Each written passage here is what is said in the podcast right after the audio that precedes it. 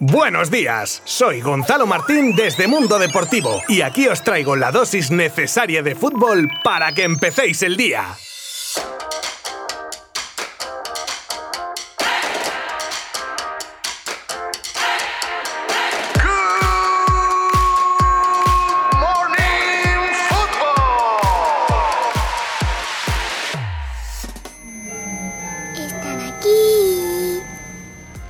Dios, qué miedito que me da la niña esta de Poltergeist. Pero es que la jodida tiene razón, porque ya están aquí. El Barça ganó ayer al Huesca en un partido donde se vio la buena dinámica en la que está inmerso el equipo de Kuman. Y para mi tranquilidad, ya que ayer me la jugué pronosticando una victoria fácil y si no me hubieran caído palos hasta en el cielo de la boca. Un 4-1 con golazo de Messi por la escuadra desde fuera del área para abrir el marcador. Griezmann que le debió dar envidia al gol de Messi y marcó el segundo también colocando el balón desde fuera del área en la misma escuadra que el primer gol del argentino. Mingueza que remataba un centro de Messi de cabeza para el tercero y nuevamente el argentino que cerraba la cuenta goleadora blaugrana con otro tiro desde lejos made in Leo con esa rosquita que le da y raso raso ajustado milimétricamente al palo. Y hablando del gol del Huesca, pues yo digo que es gol del árbitro, porque y aunque esto daría para varios episodios de Good Morning Football hablando sobre ello, es increíble lo que se pitó ayer como penalti. Y lo peor de todo es que no sé para qué está el VAR, si no es para aclarar jugadas donde haya polémica o dudas. Pero bueno, menos mal que no afectó para nada al resultado, porque si no habría sido uno de los escándalos de la temporada. Y si alguien cree que estoy exagerando, podéis revisar el resumen del partido y juzgáis vosotros mismos. Pero bueno, volviendo al tema, el Barcelona está ya a cuatro puntitos del Atleti después de que los del Cholo comenzasen el año con una ventaja de 10 puntos y un partido menos y nada, lo han echado por la borda. El Real Madrid es tercero a 2 del Barça y se mete también en la pomada. Los rojiblancos que se han empeñado en dar emoción a la liga y lo han conseguido. Se espera una recta final del campeonato al rojo vivo. Thank you.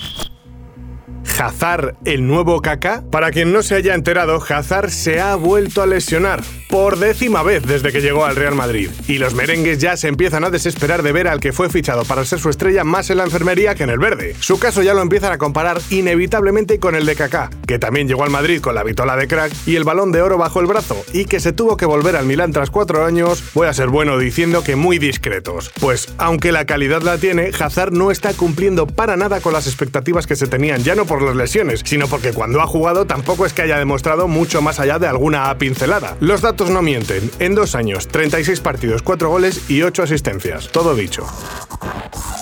Pedri se estrena con Luis Enrique en una lista con muchas sorpresas. Ayer el seleccionador dio los nombres de los jugadores que defenderán a la selección en los tres partidos de clasificación para el Mundial de Qatar 2022 que se juega a finales de este mes, a saber, contra Grecia el 23, Georgia el 28 y Kosovo el 31 de marzo. Una lista a la que estaba llamando con mucha fuerza Pedri después del temporadón que está haciendo en el Barça y que así lo ha visto también el seleccionador nacional. Otra de las sorpresas fue la vuelta de Jordi Alba a la roja, aunque no debería serlo, teniendo en cuenta que Alba es probablemente uno de los mejores del mundo en su posición, pero por lo que fuera, Luis Enrique no lo llamaba. También han entrado en la lista nombres como el de Pedro Porro, Brian Hill y el portero del Brighton, Robert Sánchez. A todos estos se suman a la roja De Gea y Unai Simón en la portería, Eric García, Sergio Ramos, Diego Llorente, Íñigo Martínez y Gallá en la defensa, Busquets, Rodri, Thiago, Marcos Llorente, Canales, Coque y Fabián en el centro del campo y arriba Gerard Moreno, Ferran Torres, Oyarzábal, Morata y Dani Olmo que completarían así el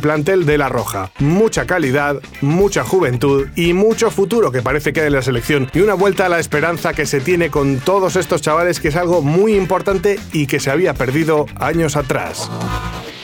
Al Real Madrid no le sienta bien ser anfitrión en Europa. Veremos si consigue sellar su pase a cuartos en un Alfredo Di Stéfano que acoge por primera vez una eliminatoria de Champions del primer equipo desde que los blancos empezasen a jugar allí sus partidos desde hace casi un año. Porque el Real Madrid no gana una eliminatoria europea en casa desde 2018, concretamente el Día de los Enamorados de ese año con la victoria por 3 a 1 ante el PSG, con goles de Mbappé para los parisinos y de Marcelo y Cristiano con un doblete para el Madrid. Y hablando de Cristiano, ojo a los últimos rumores que estarían hablando de un posible regreso del portugués a la Casa Blanca. Rumor sobre el que han preguntado a Zidane en un medio italiano y el francés ha contestado algo como puede darse, puede darse, sabemos la persona que es y todo lo que ha hecho en el Madrid. Lo conocemos y he tenido la fortuna de entrenarlo. Es un delantero impresionante que ahora está en la Juve y lo están disfrutando. Que se me perdone mi acento francés tan lamentable. Pues ni sí ni no, sino todo lo contrario, dice Zidane. En fin, cuidado, cuidado, no acabe volviendo Cristiano al Real Madrid.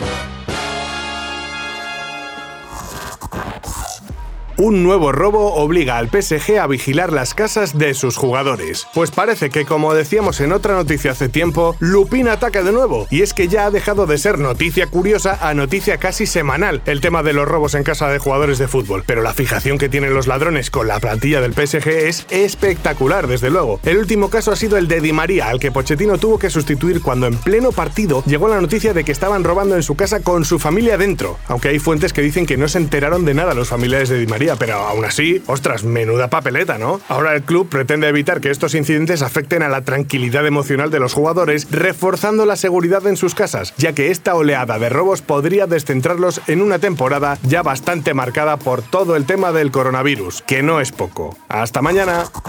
Mundo Deportivo te ha ofrecido Good Morning Football, la dosis necesaria de fútbol para comenzar el día.